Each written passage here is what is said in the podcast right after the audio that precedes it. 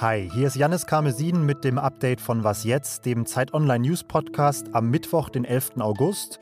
Und an diesem Mittwoch, den 11. August, stehen in Deutschland viele, viele Züge still. Worum es beim Bahnstreik eigentlich genau geht und wie lange er uns noch begleiten wird, das klären wir in diesem Podcast.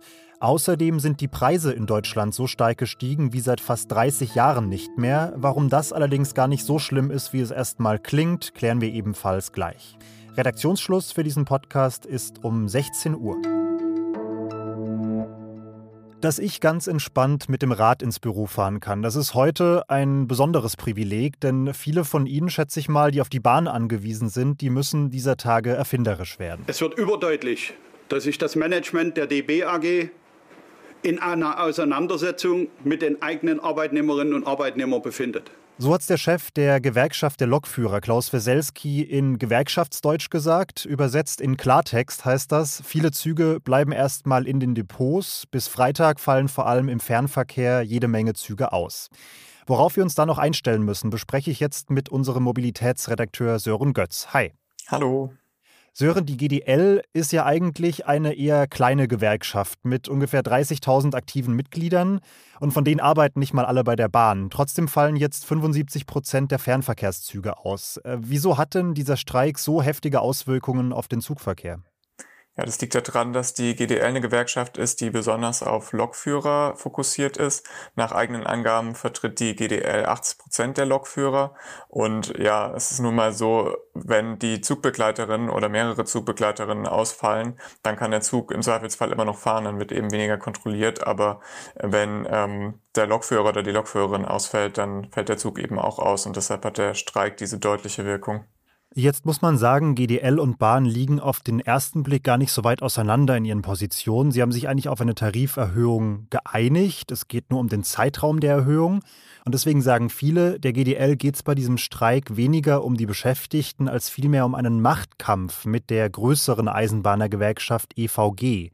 Was steckt hinter diesem Konflikt, hinter diesem mutmaßlichen Machtkampf? Ja, genau. Also diese beiden Gewerkschaften konkurrieren natürlich um Mitglieder. Ähm, beide haben Interessen dran, möglichst mitgliederstark zu sein. Und diese Konkurrenz hat sich nochmal verschärft, weil seit 2015 das sogenannte Tarifeinheitsgesetz gilt, was grob gesagt bedeutet, dass pro Betrieb nur noch ein Tarifvertrag gilt.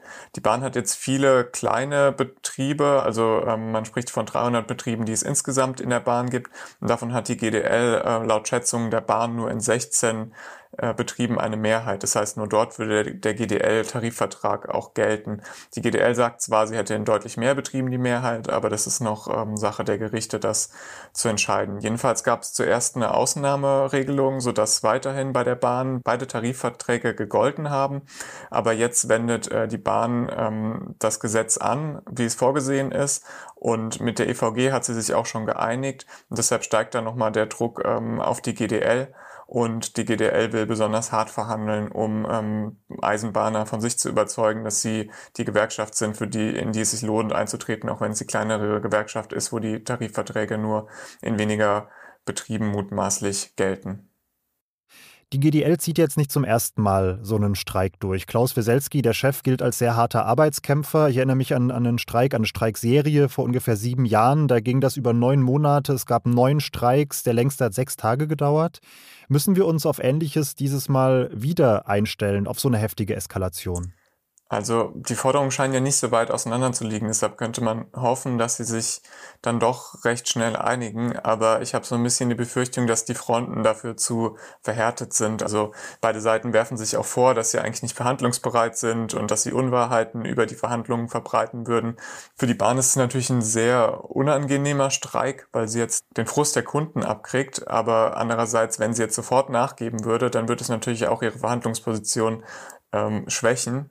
Und man muss auch sehen, dass die Bahn halt als Staatsunternehmen nicht so im direkten Zugzwang ist, jetzt ähm, ganz schnell wieder Gewinne zu erwirtschaften, weil sowieso klar ist, dies, äh, die steckt tief in den Schulden. Der Staat wird ja auch auf Jahre hinaus noch helfen müssen. Da, da ist der Druck von daher nicht so groß, da ähm, bald nachzugeben. Und die Bahn hat ja auch nicht viel Konkurrenz in Deutschland. Deshalb ähm, ist, besteht da auch nicht so die Gefahr, dass die, dass die Leute zu anderen Bahnunternehmen abwandern. Wobei es natürlich sein kann, dass jetzt mehr Leute sich aufgrund des Streiks dann doch wieder äh, ins Auto oder ins Flugzeug setzen und sich womöglich auch daran gewöhnen. Okay, klingt, als könnten das noch harte Wochen werden. Danke dir, Sören, erstmal für die Einschätzung. Sehr gern. Bis auf weiteres werden erstmal keine Menschen mehr von Deutschland nach Afghanistan abgeschoben. Das hat Innenminister Horst Seehofer heute bekannt gegeben.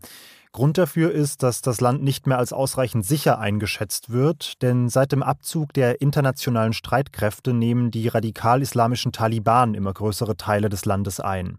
Die Grünen und die SPD fordern schon länger einen Abschiebestopp. CDU-Kanzlerkandidat Armin Laschet hatte zuletzt noch dafür plädiert, afghanische Straftäter trotzdem weiter abzuschieben. Das Leben in Deutschland ist zuletzt deutlich teurer geworden. Das hat das Statistische Bundesamt heute gemeldet. Verglichen mit den Preisen von vor einem Jahr waren Güter in Deutschland jetzt im Juli 2021 3,8 Prozent teurer als vor zwölf Monaten. Das ist bemerkenswert viel, muss man sagen, denn so eine hohe Inflationsrate gab es seit 1993 nicht mehr. Besonders heftig gestiegen sind die Energiepreise. Die sind unter anderem durch den neuen CO2-Preis um über 11 Prozent gewachsen. Aber auch Gemüse oder Kleidung sind mit über 7 bzw. 6 Prozent deutlich teurer geworden. Bei hoher Inflation, da schrillen immer schnell die Alarmglocken. Wir sorgen uns um unser Geld und ich habe deswegen auch direkt panisch, wie ich bin, direkt mal bei unserem wirtschaftspolitischen Korrespondenten Mike Schieritz angerufen und habe mal nachgefragt, was die Meldung eigentlich für uns bedeutet. Und Entwarnung einmal durchatmen. Marc sagt, keine Panik, Leute, das ist erstmal halb so wild. Wir haben es mit einer vorübergehenden Preissteigerung zu tun, die sich wieder normalisieren wird. Woran liegt das? Da ist zum einen die Mehrwertsteuer. Die hat man letztes Jahr gesenkt, äh, jetzt wieder angehoben und allein dadurch gibt es einen gewissen Preisanstieg, der natürlich wieder verschwinden wird. Das zweite ist Energie. Auch die Energiepreise sind ähm, gestiegen. Das hat aber damit zu tun, dass einfach nach dem Ende der Pandemie die Wirtschaft allmählich langsam wieder anläuft. Man braucht mehr Energie, es dauert aber, bis die Container und die Transportmöglichkeiten äh, bereitgestellt sind. Und, und, das ist eben ein vorübergehender Engpass, der sich aber auch wieder geben wird. Insofern bin ich zuversichtlich, es wird keine dauerhafte Inflation geben. Was noch? Das Leben von Ratten im Labor stelle ich mir eigentlich wenig unterhaltsam vor und in den meisten Fällen ist es das wahrscheinlich auch nicht. Es sei denn, die Ratten gehören zu den glücklichen Tieren, die an einem Experiment eines Labors in Canberra in Australien teilnehmen durften. Da wurden Ratten von einem Forschungsteam einen Monat lang jeden Tag gekitzelt. Mit dem Ergebnis, dass die Tiere den Forschenden am Ende weniger ängstlich begegnet sind, was für weitere Experimente natürlich viele Vorteile hat.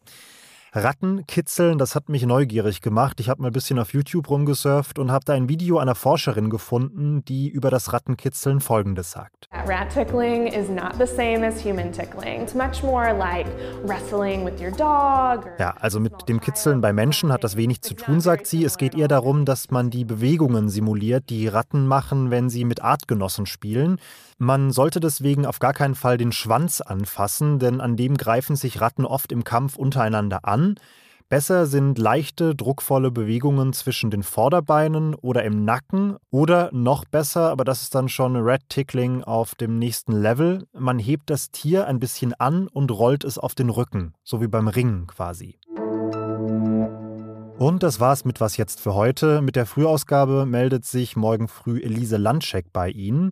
Sie können uns schreiben unter wasjetzt.zeit.de, aber jetzt wünsche ich Ihnen erstmal, dass Sie gut nach Hause kommen, auch ohne Bahn und dann einen schönen Abend haben. Ich bin Janis Karmesin und sage bis bald.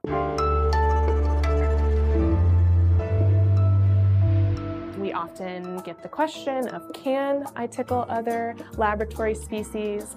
Um, the short answer is no. Um, please don't tickle your mice, they will probably bite you.